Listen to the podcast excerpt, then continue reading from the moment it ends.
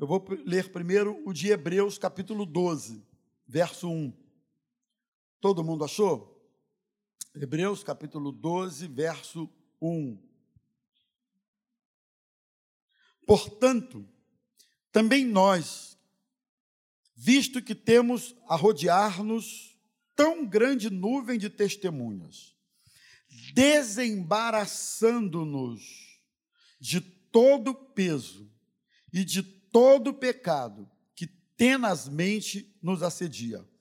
Corramos com perseverança a carreira que nos está proposta. Eu vou pedir para você repetir só essa expressão, ela é grandinha, mas dá para falar. Desembaraçando-nos. Vamos lá? Ficando livre de todo o embaraço. Agora, a primeira carta de Paulo aos Coríntios, capítulo 9, a partir do verso 24 até o 27.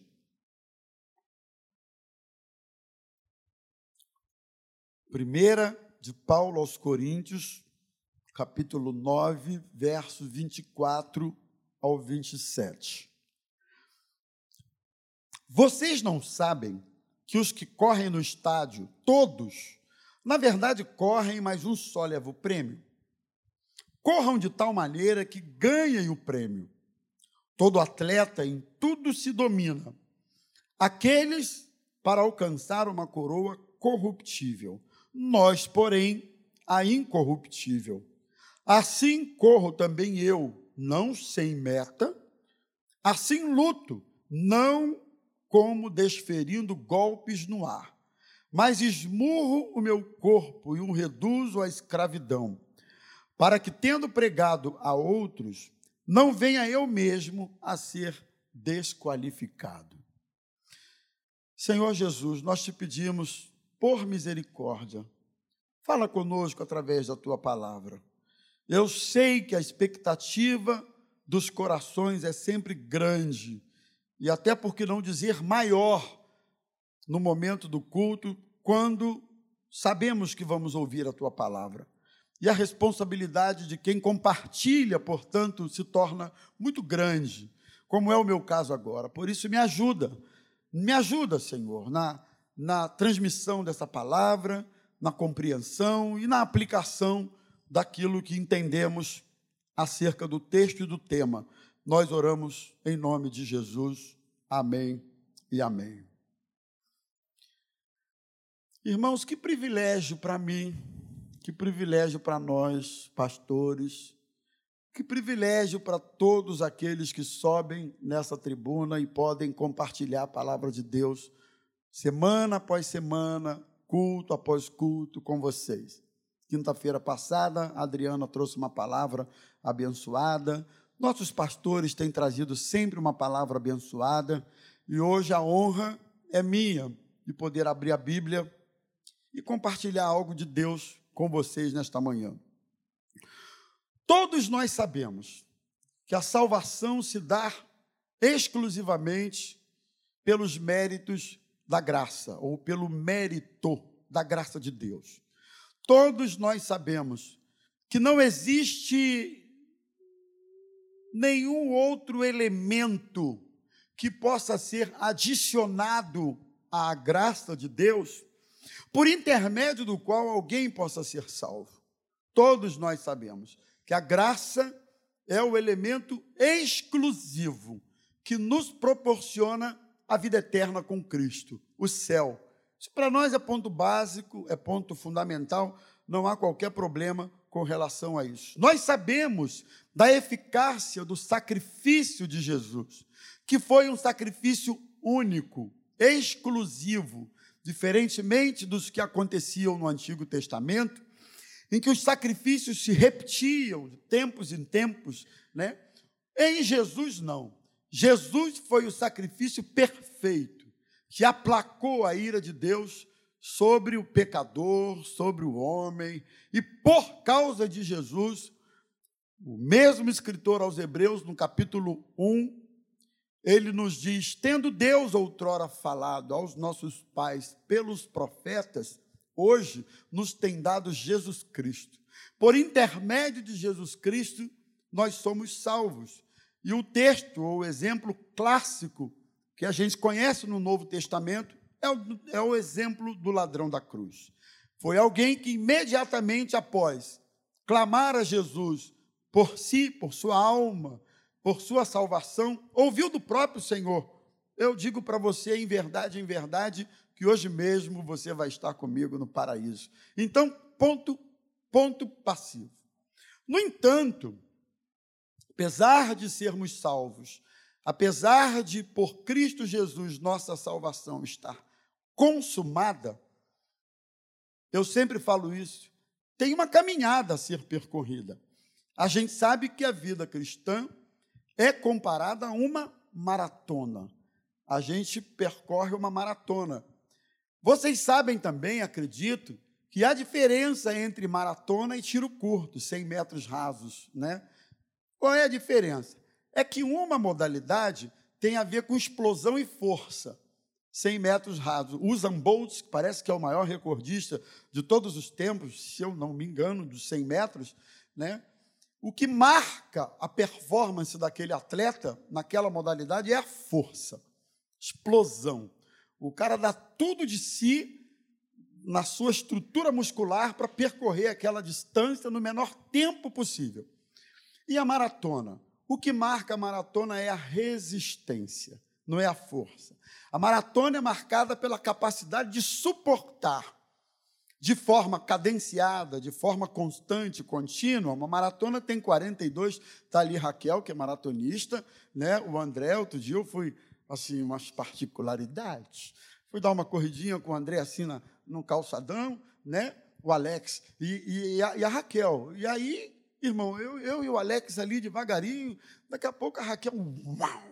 Falei, caramba, a Raquel voou assim, Daí a pouco ela passa de volta, uau! Falei, gente, eu achei que eu e o Alex somos meio que maratonistas. A Raquel é 100 metros, voa, explosão, negócio assim, sabe? Diferença, um é força, o outro é resistência. Eu diria para vocês que a vida cristã é uma corrida de resistência. Não tanto de força, mas de resistência. E aí, Paulo, falando sobre isso aqui, ele fala que a vida cristã é como. É, é, a, Paulo compara a vida cristã a uma corrida que alguém faz de olho num prêmio.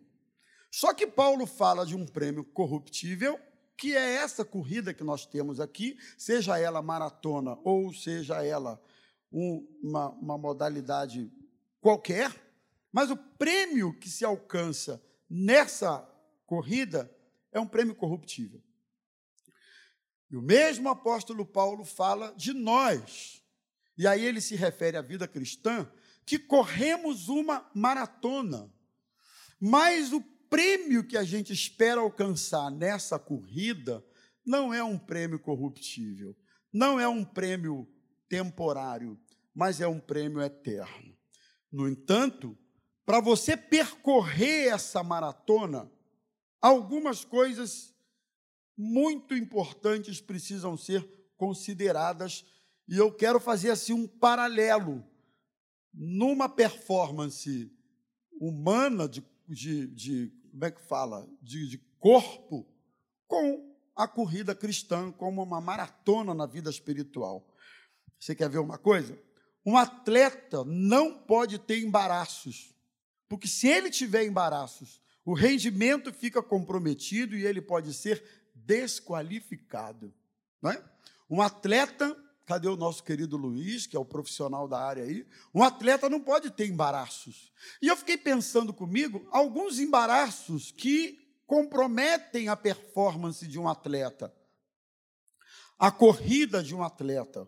Um deles, o peso do atleta pode ser o embaraço, né? o peso, tanto o peso do próprio indivíduo, se ele estiver acima do seu peso, por exemplo, naquela luta lá do, do, do MMA, é, dependendo da categoria, ele vai lá e se pesa. Então, se ele estiver acima do peso, ele não pode competir, porque ele pertence àquela modalidade. Se ele estiver abaixo do peso, ele também não pode, porque ele pertence àquela modalidade. O peso do próprio indivíduo pode ser um problema, ou o peso de um acessório pode ter um problema. Dependendo da modalidade, você não pode ter determinado tipo de acessório para competir, porque isso vai te atrapalhar pode ser um problema. Outra coisa que compromete a performance de um atleta pode ser a falta de disciplina de uma série de coisas. Um atleta não pode comer qualquer coisa. Não pode. Né? Atleta não pode se encharcar de cachorro-quente, por exemplo. Não pode. Um, dois, cachorro-quente. Atleta de alta performance não pode beber bebida alcoólica. Ele não pode ter menos de oito, nove horas de sono por noite. O organismo precisa disso para se recompor, não é? Então a gente sabe que um atleta de alta performance não pode ser um cara de noitada, não pode ser um cara dado a bebida, álcool, fumo, não pode ser um cara assim que não tenha disciplina com alimento, com horário. Se ele não tiver disciplina, ele não vai conseguir percorrer, cumprir a sua maratona. Ele tem que ter um condicionamento físico adequado. Um atleta de alta performance, ele tem que estar treinando o tempo todo, não é assim? Quem gosta de fazer alguma atividade física aí sabe que se você passar um tempinho sem fazer, irmão, para tu voltar é uma luta. Passa um tempinho sem dar uma corridinha, sem fazer uma caminhada, sem fazer uma academia, sem se exercitar. Alguém já passou por esse troço aí, irmão? Que coisa. Aí você, para voltar, e aí está tudo travado de novo. Aí tem que chamar o Luiz, pelo amor de Deus, Luiz, destrava tudo aqui, porque você perdeu o condicionamento. Esse também pode ser um embaraço. A precipitação pode desqualificar digo, pode ser um embaraço para um atleta. E tem uma outra coisa que eu também pontuei aqui. Toda modalidade tem suas regras. E se você não levar a sério as regras da modalidade que você está competindo, você vai ter problemas sérios, porque tudo na vida tem regras. Está ouvindo, gente? Tudo nessa vida tem regras. Eu pensei em outras coisas mais, mas eu acho que por aqui é o suficiente para a gente entender que na vida espiritual, que é uma caminhada de maratona, nós precisamos, como aspas, como esses atletas espiritualmente falando, e aí a minha, a minha, o meu olhar agora é no sentido espiritual, nós precisamos ficar atento, atentos, para que não sejamos envolvidos por embaraços na vida espiritual. E eu quero pensar com vocês sobre alguns desses embaraços que comprometem a vida espiritual seriamente. O primeiro deles, Paulo fala sobre isso aqui, é o próprio pecado. Sabia que o pecado é o principal e maior dos embaraços que, de alguma maneira, diz, de alguma maneira, compromete a sua caminhada na vida cristã? Pastor Hernani Dias Lopes tem uma máxima que eu acho interessante, interessante. Que ele diz assim, que perguntam para ele, mas você não se cansa? Prega todo dia, viaja o tempo todo, vem para lá, vem para cá. Como é que você consegue dar conta de uma agenda? Uma vez eu olhei a agenda dele, ele, ele, ele, ele coloca, disponibiliza publicamente a agenda deles, meu Deus, como é que esse homem consegue? Fizeram essa pergunta para ele. E aí ele disse assim, perguntaram, mas você não se cansa? Ele disse, sinceramente, eu até me sinto cansado às vezes, mas quando eu chego na igreja, que vejo o povo cantando, louvando, aquele momento com a igreja, eu me sinto revigorado. Aí ele termina dizendo assim: Você sabe mesmo o que, que cansa? É o pecado. O que cansa é o pecado. O que está por trás de toda murmuração, o que está por trás de todo descontentamento, o que está por trás de toda sorte de disse-me-disse e coisas desse tipo que contaminam é o pecado. O pecado cansa, o pecado envelhece, o pecado abate, o pecado come a gente, sabe? Exaure a gente, esgota a gente. E as pessoas querem transferir suas insatisfações para N coisas, pessoas, situações. Mas no fundo, no fundo, no fundo, o que está por trás dos grandes cansaços,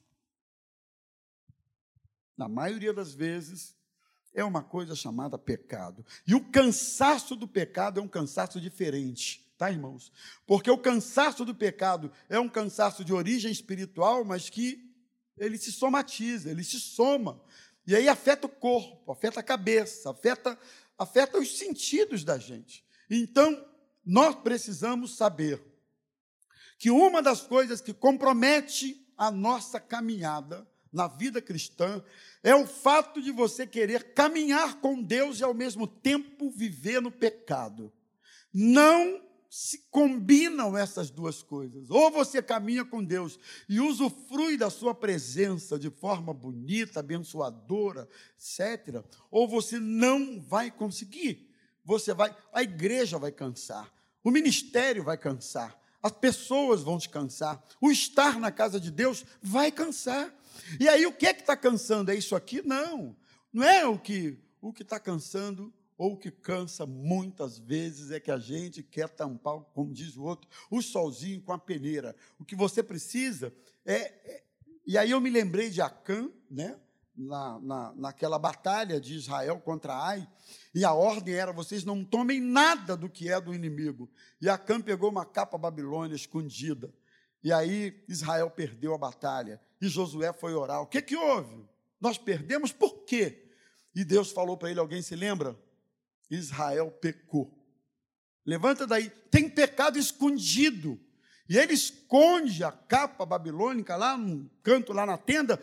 Tinha coisa escondida, irmãos. Tinha coisa eh, guardada que não agradava a Deus. E, e às vezes, por um pecado, ou por um pecado que um pratique, você compromete, você contamina, você apodrece o contexto. Então, deixa eu te dizer, o pecado é uma das principais causas de embaraço na vida das pessoas. Mas eu coloquei aqui um outro chamado alianças erradas, né? Tem muita gente embaraçada na vida porque está se juntando com gente que não deveria, está se aproximando com gente que não deveria, fazendo algum tipo de sociedade, de acordo com gente que não deveria. E isso embaraça você. Você está embaraçado por causa de alguém você está embaraçado porque se associou a gente que não deveria, sociedade que não deveria, namoro que não deveria, relacionamento que não deveria. Quantas e quantas vezes a gente já não viu aí gente toda embaraçada, porque se envolveu em relacionamento que não é de Deus, que não agrada a Deus. E eu preciso falar isso aqui para os meus irmãos. Tome conta, vigie, sobre com quem você anda, com quem você se associa, com quem você compartilha a tua vida, suas alegrias, suas vitórias, suas lutas, suas tristezas. Tome conta disso, porque isso pode ser um motivo de grande embaraço para a sua vida. Negociar valores pode ser um embaraço. Quantas pessoas, por conveniência do momento, negociam os seus valores? ele não sustenta os valores, ele não sustenta os princípios que tem, que a Bíblia Sagrada estabelece. E aí a vida vive, vive embaraçada, irmãos, vive enrolada, gente com a vida enrolada. E o escritor aos Hebreus, eu comecei lendo com vocês isso aí, ele fala sobre isso. Nós devemos nos livrar de tudo aquilo que nos embaraça. Sabe por quê? Por dois motivos, pelo menos. Primeiro, porque você não vai conseguir percorrer a maratona da vida cristã como você deveria. Segundo, que a qualquer momento a trombeta pode tocar e você vai estar embaraçado.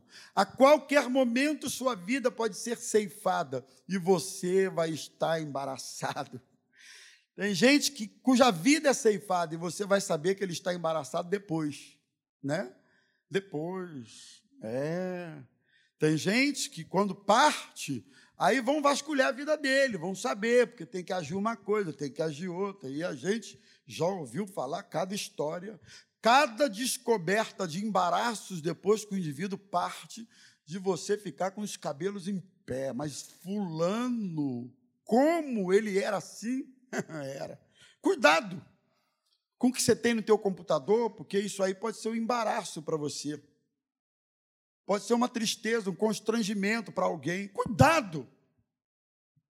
Não negocie seus valores, não negocie seus princípios. Você quer ver um outro embaraço, irmãos? Desobediência. Eu pensei nisso aqui.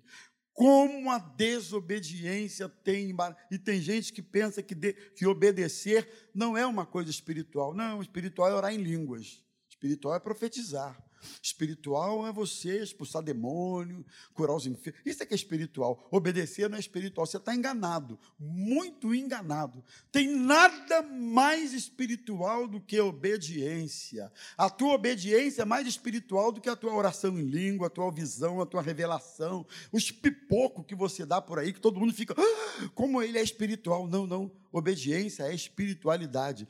Jesus foi obediente e obediente até a morte de cruz. Pelo que Deus o exaltou sobremaneira e lhe deu um nome que está acima de todo nome, que é o nome de Jesus. Um dia diante dele, todo joelho confesse, todo joelho se dobre, toda língua confesse, dizendo que Jesus Cristo é o Senhor. Ele obedeceu.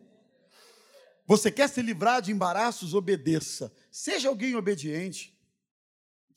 Procrastinação, eu botei tanta coisa, pode ser um embaraço. Sabe o que é procrastinar, não sabe? Depois, depois, depois eu resolvo. Depois eu vejo isso aí. Depois eu conserto esse problema. Depois eu peço perdão. Depois eu arrumo isso aqui. Depois, e depois, e depois. E eu preciso lembrar aos meus irmãos que o tempo de Deus para a nossa vida não é depois. O tempo de Deus, no que se refere a isso aí, chama-se hoje, agora, nesse momento. A Bíblia diz assim: se quando você ouvir a voz de Deus amanhã, mês que vem, semana que vem, não é assim? Não. Se hoje ouvirdes a minha voz, é hoje. Não endureçais o vosso coração, procrastinando. Vou falar, hein? Outro dia eu chamei aqui pessoas que não eram batizadas e tinham aqui dezenas de pessoas. E eu fico vendo, às vezes, algumas pessoas procrastinando o batismo. Procrastinando. Não, agora não, é cedo. Não, hoje ainda não, eu ainda preciso ainda, sei lá. E aí ele preenche. Procrastinando, procrastinando deixando para amanhã. O tempo de Deus para a minha vida e o tempo de Deus para a sua vida chama-se hoje. O amanhã pertence ao Senhor. Ninguém sabe como será. Ninguém sabe o que será o amanhã. Ninguém sabe. Então, irmão, não procrastine, não adie. E uma última coisa que eu espiritualmente eu pontuei aqui que é uma é uma é um embaraço enorme, é uma coisa chamada soberba. Soberba. Deus resiste gente soberba. Deus resiste gente altiva, gente soberba. Soberbo não encontra espaço, não é abençoado por Deus. Né? Aquele que tem acesso de confiança em si mesmo, isso também pode ser um grande embaraço. Uma outra coisa que eu quero, e aí mudando de ponto, esses eram os subpontos do ponto, mas agora é um outro ponto. Segundo lugar, na vida espiritual, nós caminhamos nessa maratona com a expectativa do prêmio. Irmão, Paulo está dizendo que aquele que corre a maratona, a corrida dessa vida, ele almeja um prêmio. Qual é o prêmio? Uma medalha, um troféu, uma grana. É um prêmio legal, mas é um prêmio corruptível, é um prêmio. Vocês já viram a sala de troféus de alguns atletas campeão, campeões aí, que venceram que, vários títulos, sala de troféu, é bonito.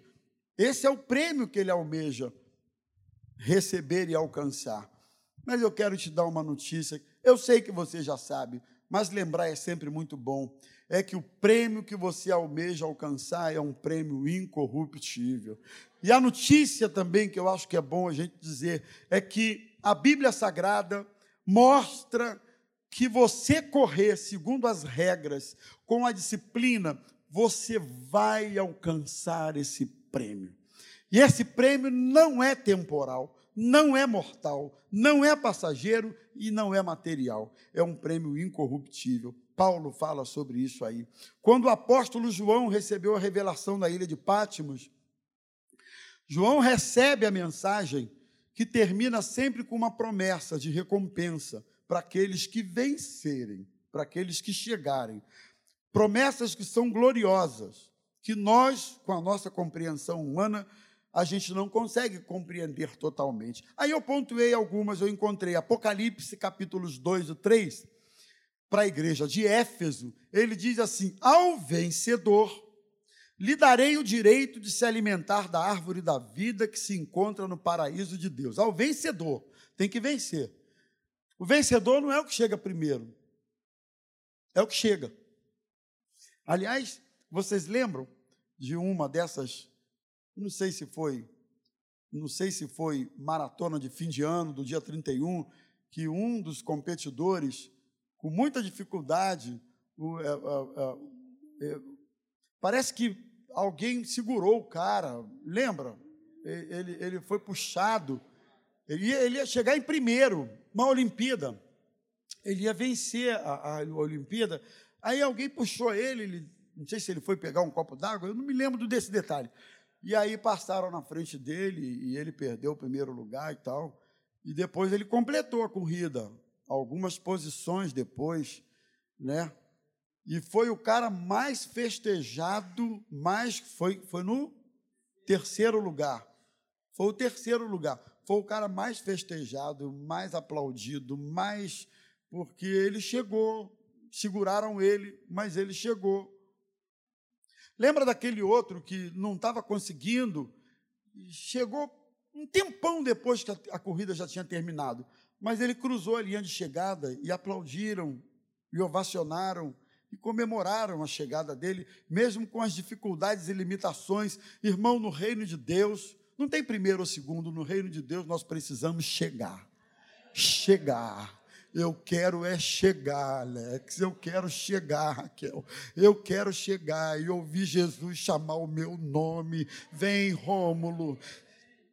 Tome posse desse reino que está preparado para você desde a fundação do mundo. Entra para o gozo do seu Senhor. Eu preciso chegar, porque eu sei que chegando tem um prêmio que é a vida eterna. Ao vencedor para Esmirna, ele diz: o vencedor de maneira alguma sofrerá o dano da segunda morte. O vencedor tem que chegar, irmão.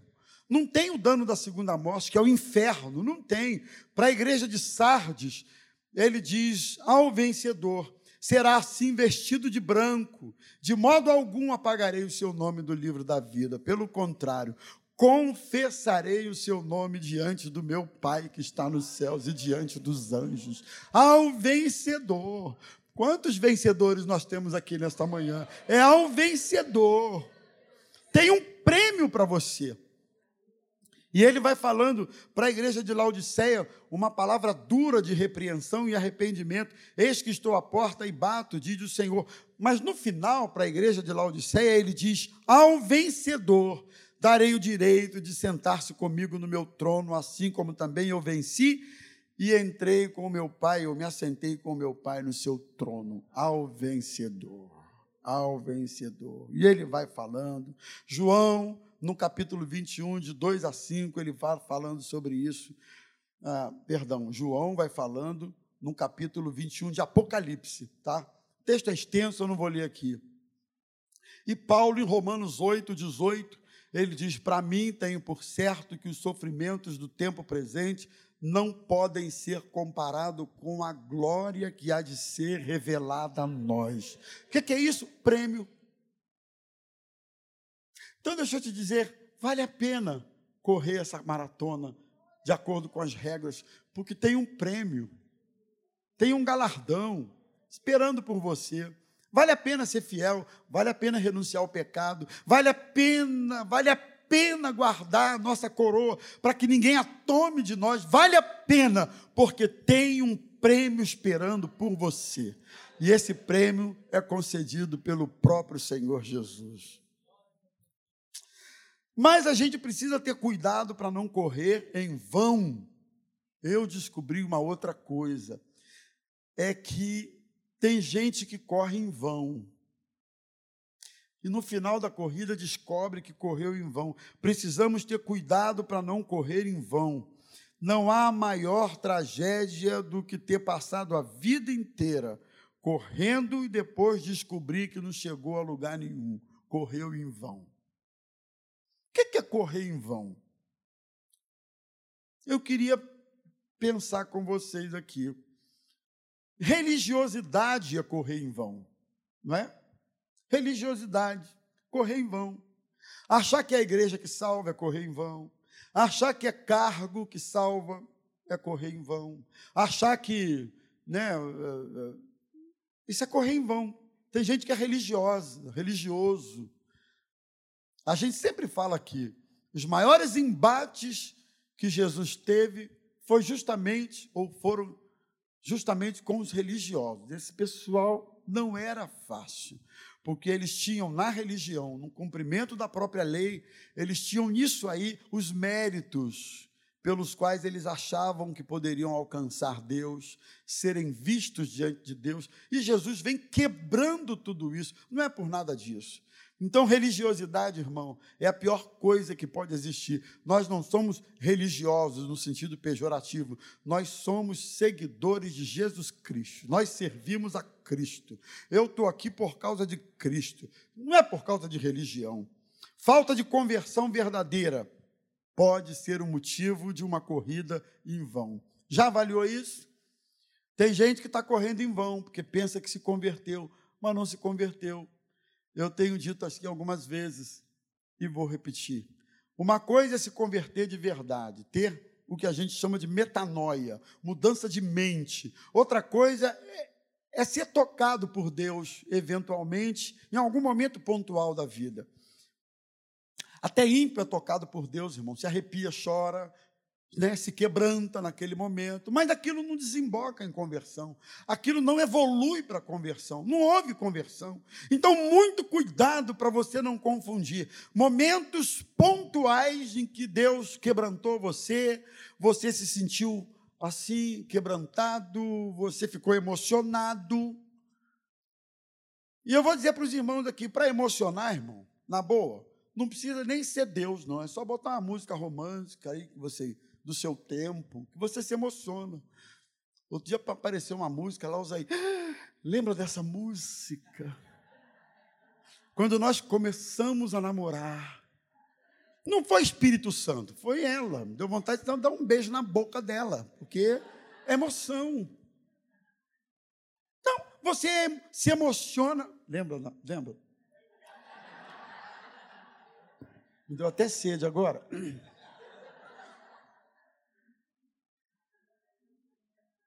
Então você se emociona por um monte de coisas. Você se emociona porque teu time ganha, você se emociona porque teu time perde, porque quando perde também você se emociona. Você se emociona quando vai no estádio, vibra, você se emociona por um monte de coisa. E você também se emociona quando Deus toca, quando você, quando você sente uma. Isso não é conversão.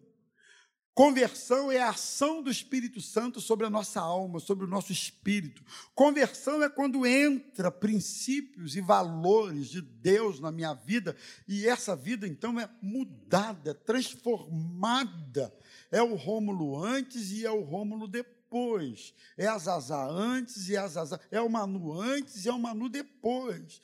É, é o Alex antes é o Alex depois. Põe teu nome aí, é você antes e é você depois tem que ter um antes e depois. Isso marca a nossa vida, isso marca a nossa conversão, irmão.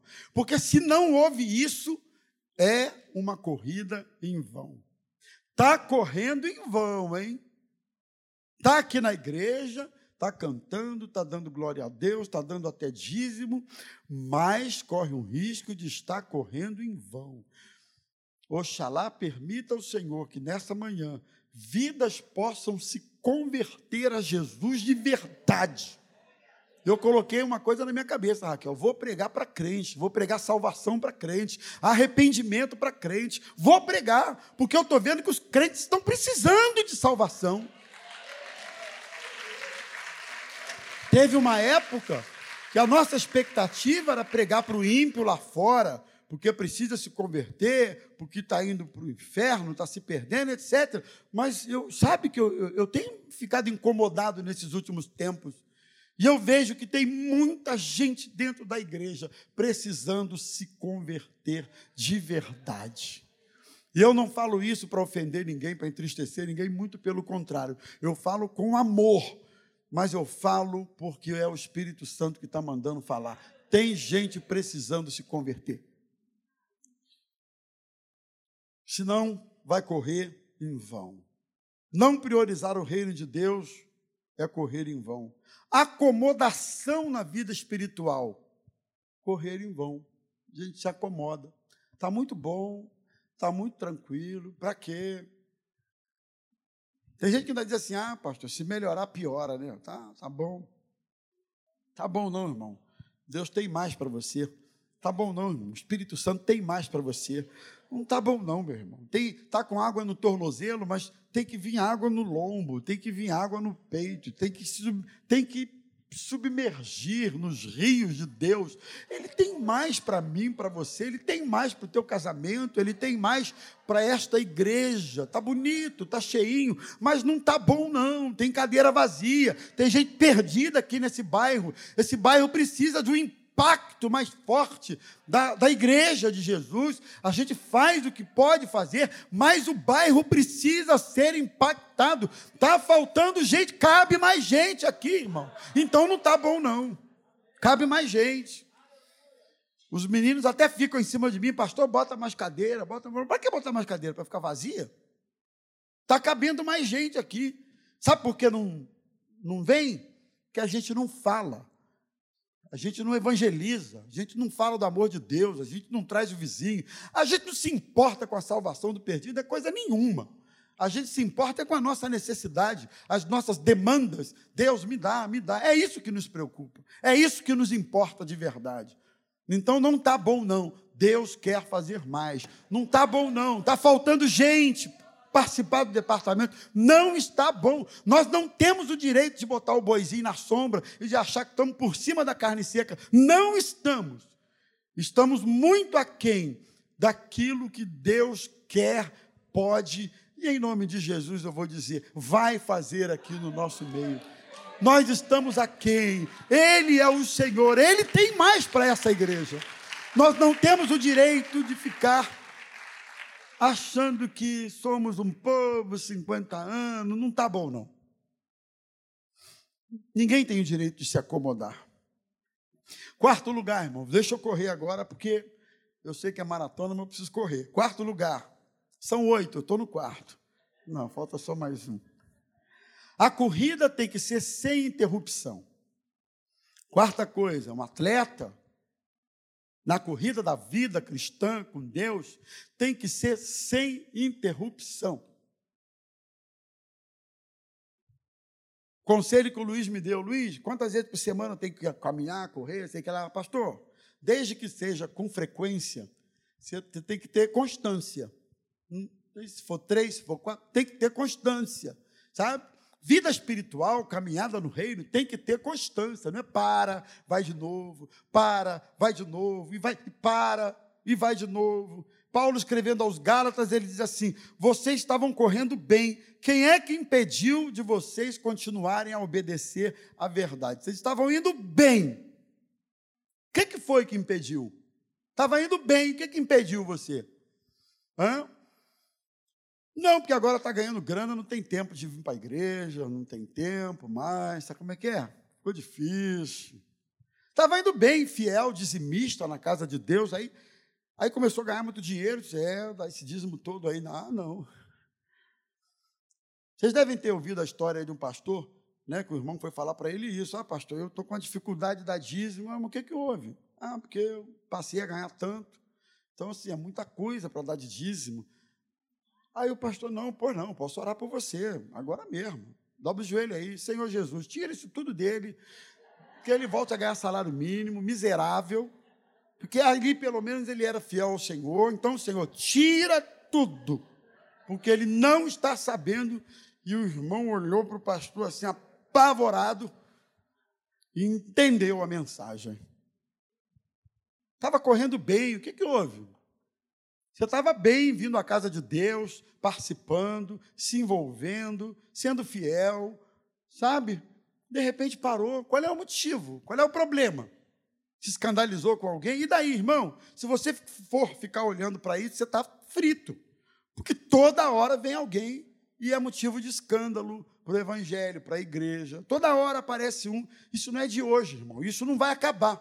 Só quando a gente estiver no céu, você não vai se escandalizar com ninguém mais. Mas até lá, irmão, toda hora vai aparecer um, toda hora vai aparecer um vacilando, pisando na bola, toda hora vai aparecer um fazendo, falando bobagem. Isso vai acontecer até Jesus voltar. Então vamos parar com essa bobagem. Ai, oh, o pastor, e daí? Ah, mas o fulano lá largou a mulher dele. É mais um.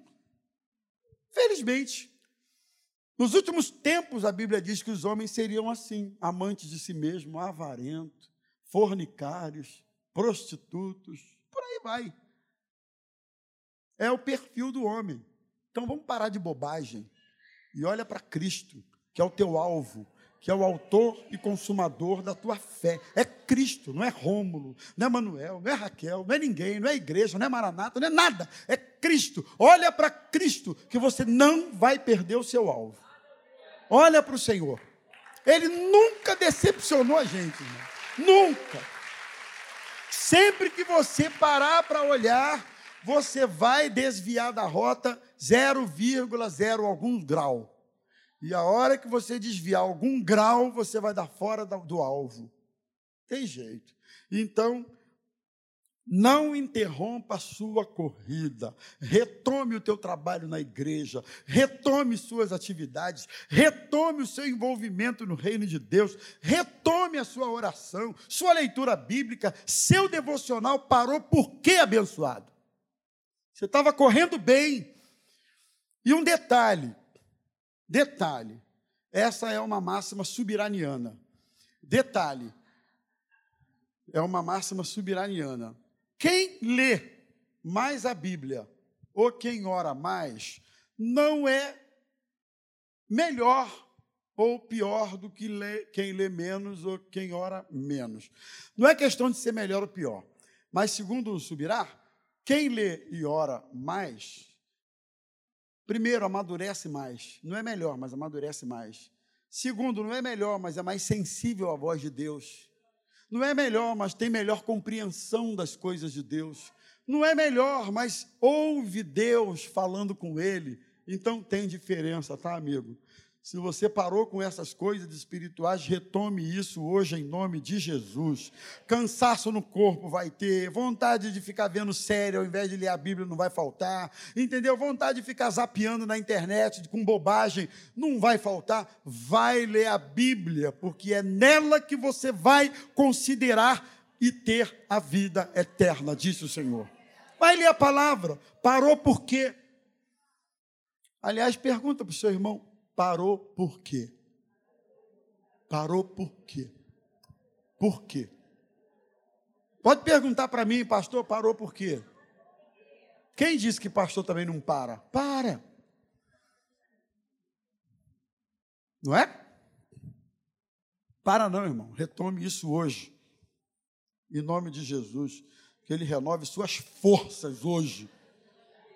Os que esperam no Senhor renovam as suas forças, sobem com asas como águias, correm e não se cansam, caminham e não se fatigam. Quem espera no Senhor, tá? E último lugar para fechar. Ah, pastor do meio-dia, então vai embora. Para fechar. Nós precisamos, nessa maratona, vencer as inclinações naturais do corpo a cada dia inclinações, limitações. Na, Dr. Drauzio Varela tem uma máxima que ele diz assim: quem diz que o corpo amanhece o dia, por exemplo, com vontade de fazer exercício físico, está mentindo. E ele é maratonista. Quem diz que o corpo de manhã acorda assim, tô que tô, vou correr hoje 10 quilômetros, é mentira. Porque o corpo não pede isso. Pede, Alex? Não pede, rapaz. Só o do Luiz, que é um diferentão aí, assim mesmo até ele. Não pede, rapaz. Quando você começa a caminhar, estala tudo, estala joelho, estala, estala, e você fica, você acorda assim, cinco e pouca, correr, exercício físico. O sangue de Jesus tem poder, não vou não. Você não tem vontade. Você precisa vencer essa barreira essa tendência natural do corpo de querer o descanso, de querer. Irmão, o corpo não pede a renúncia do pudim, do bolo de banana. Não. O meu, então, fica assim: vai, rapaz, vai. Tu não vai ser magro nunca mesmo, vai logo. Assume que é melhor, aceita que dói menos, vai. E eu fico ali. Não, Senhor, não posso. Aí o Senhor fala comigo, mas não sou eu que estou falando isso com você. Vai, vai. Daqui a pouco vai ter um negócio de camarão ali, não sei o quê, ou outra coisa, quem sabe. Aí vai ter uma sobremesa e fica, vai. E eu fico, não posso. E é uma luta, e é o lado de cá do cérebro, vai lá para a salada, para o tomate. E o lado de cá, isso aí. Isso não é, isso não é vida. Você é filho do rei. Fica nessa luta. Então, nessa maratona, irmãos, essa luta vai acontecer. Essa luta vai acontecer entre as suas inclinações naturais e aquilo que você precisa fazer para você percorrer a maratona cristã. E lá no final, você alcançar o seu prêmio o seu galardão e a vida eterna. Que possamos correr firmes, sem esmorecer, sem desanimar, sem retroceder, sem parar, sem olhar para os lados e manter firme o nosso foco em Cristo. Essa é a minha palavra para essa igreja nessa manhã.